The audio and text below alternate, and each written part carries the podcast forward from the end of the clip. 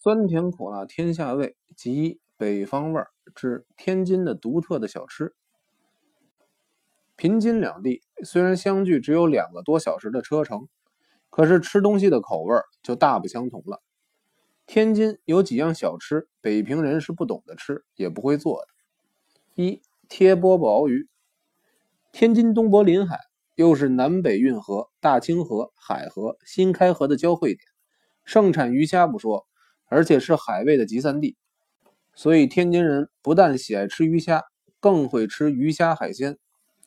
不管有多少泳刺的大鱼小鱼，天津老乡们夹一块放在嘴里，不一会儿就把鱼肉理得干干净净，把鱼刺吐出来了。既然爱吃鱼，当然在烹调鱼类的花样技巧方面，都堪夸是一等一的高手。天津卫最擅长鱼的做法，也是一般家庭常吃的美肴。就是所谓的贴饽饽熬鱼一锅熟。熬鱼的做法很简单，主要在火候上。首先把鱼开膛，取出内脏，冲洗干净，在鱼背上斜划两三刀。下锅的鱼是什么种类？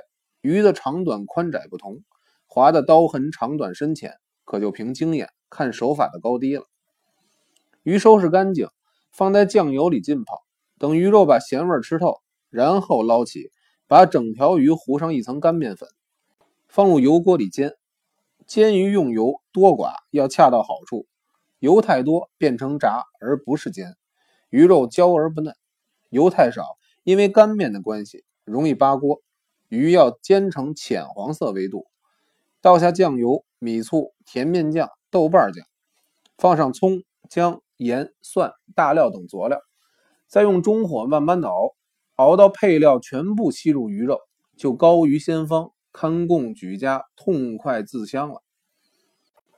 所谓贴饽饽，是用玉米面以温水揉合成团，捏成巴掌小的饼子，趁着湿润贴在熬鱼的锅边上，盖上锅盖，等到鱼熬的够了火候，饽饽也就贴熟了，所以叫贴饽饽熬鱼一锅熟，润气蒸香，饽饽吸足了鱼鲜，香味韵迹。虽然粗粝，也觉得分外好吃了。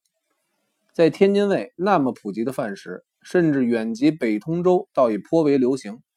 可是北平始终没有人效仿，究竟是什么道理？真是令人纳闷。二烙饼卷蚂蚱，烙饼卷蚂蚱也是天津独有的吃法，除了天津，别处没听说吃蚂蚱。卷蚂蚱的大饼，有人喜欢用大麦磨的面粉来烙。有人喜欢吃面粉掺着棒子面的混合面烙，至于用机器洋白面烙的家常饼来卷蚂蚱吃，地道天津味的人认为始终没有大麦面或者混合面来的筋道挡口呢。天津有所谓的硬面饺子软面饼的说法，所以和面都用温乎水。和好面，先用擀面杖擀成薄饼，撒上细盐，擦好香油，撒点葱花，然后剪成螺丝转。再把它擀成饼，盘卷擀的次数越多，饼越松越软越好吃。烙饼的火候更要拿捏的准，火大变成了乌焦八公，火小烙的时间拉长，饼让风滋干的转硬也不好吃。火候用的得当，烙出来的饼外面微焦，里面松软才算合格。平津所谓蚂蚱，其实是专啃五谷的蝗虫。蚂蚱到了秋凉产卵期，一肚子都是蚂蚱籽儿。公蚂蚱没人吃，专捡带籽儿的雌蚂蚱，摘去翅膀，掐下大腿，专留一兜子胖身子，放入油锅炸得焦黄，捞起沥去了油，撒上细盐，用葱花酱油一拌，摊在饼上卷起来吃。天津话讲，那才要多美有多美呢。当年南开大学校长张伯苓先生非常风趣。有时候聊天喜欢斗嘴，他说炸蚂蚱撒酱花椒盐来下酒，有人请他上义顺河吃俄国大菜，他都不去。虽是句笑谈，可见炸蚂蚱是多么的香酥诱人了。三，嘎巴菜。嘎巴菜是天津最平民化的食品，也是每天早晨男女老幼都喜爱的早点。嘎巴菜讲究好汤，治不济也得用猪骨头来熬点汤。加五香、生抽勾好了芡，盛在大锅里，用文火保温。嘎巴菜是小米面、绿豆粉混合摊成的薄饼，切成两寸长、一寸宽的菱形块，然后焙干。要吃的时候，用漏勺盛着放在锅里，略微一煮，稍一回软，立刻倒在碗里，加上卤水、辣椒、麻酱、蒜泥、香菜，就成了一碗喷鼻香、热腾腾的嘎巴菜。战前，笔者在张庄大桥元兴旅馆住了半年多。元兴旅馆的掌柜的，人称张大爷，在法租界是位有头有脸的人物。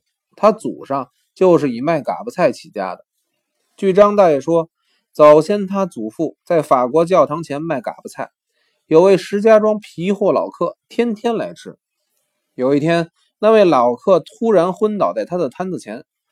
等把那位老客连撅带掐的救醒过来，感情老客是皮货销完，遇着星堵，一夜之间卖皮货的银两全部输光，急气一攻心，所以就晕过去了。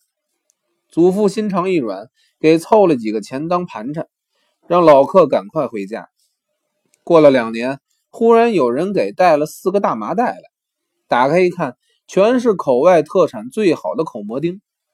口蘑熬汤比鸡汤都鲜，口蘑之中又以口蘑丁最鲜，所以价钱最贵。